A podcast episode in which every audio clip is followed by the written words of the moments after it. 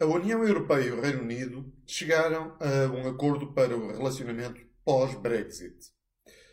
Por altura do referendo de 2016, vi a nomenclatura de Bruxelas com muita vontade de ser ela a decidir sobre a matéria em nome dos britânicos. E no seguimento do resultado dessa consulta popular, muitos foram os defensores de maior integração na União Europeia que manifestaram desejos, mal disfarçados, é certo, de vingança ou, pelo menos, de dar uma lição aos ingleses pelo seu pedido de divórcio. O processo depois foi mal conduzido por ambas as partes e baseou-se numa dicotomia ou numa disputa entre o acesso do Reino Unido ao mercado europeu por contraponto ao acesso da União Europeia ao mercado britânico. Dizem-se muitos disparados sobre questões relacionadas com o comércio internacional sendo uma das mais populares e absurdas a ideia de que exportar é bom e importar é mau. Mas, no comentário de hoje, gostava de me concentrar apenas na falácia que parece ter sido o pano de fundo das conversações do acordo comercial do Brexit. Não são os países que exportam ou importam. Portugal não tem preferências, gostos nem sequer toma decisões sobre os produtos a comprar e vender.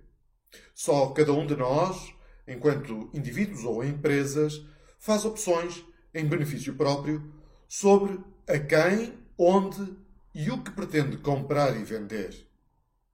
Só as pessoas são agentes económicos e por isso o comércio, nacional ou internacional, é apenas um reflexo das decisões e opções de produção consumo, poupança e investimento dessas pessoas.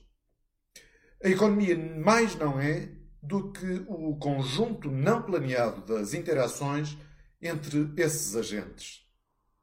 É por isso extravagante que se permita que políticos e burocratas criem artificialmente barreiras, dificuldades ou tornem mais custosas as relações comerciais voluntárias e mutuamente benéficas que se estabelecem entre indivíduos que consideram que para melhorar a sua condição económica é do seu interesse importar ou exportar nas quantidades e valores que entendam e acordem.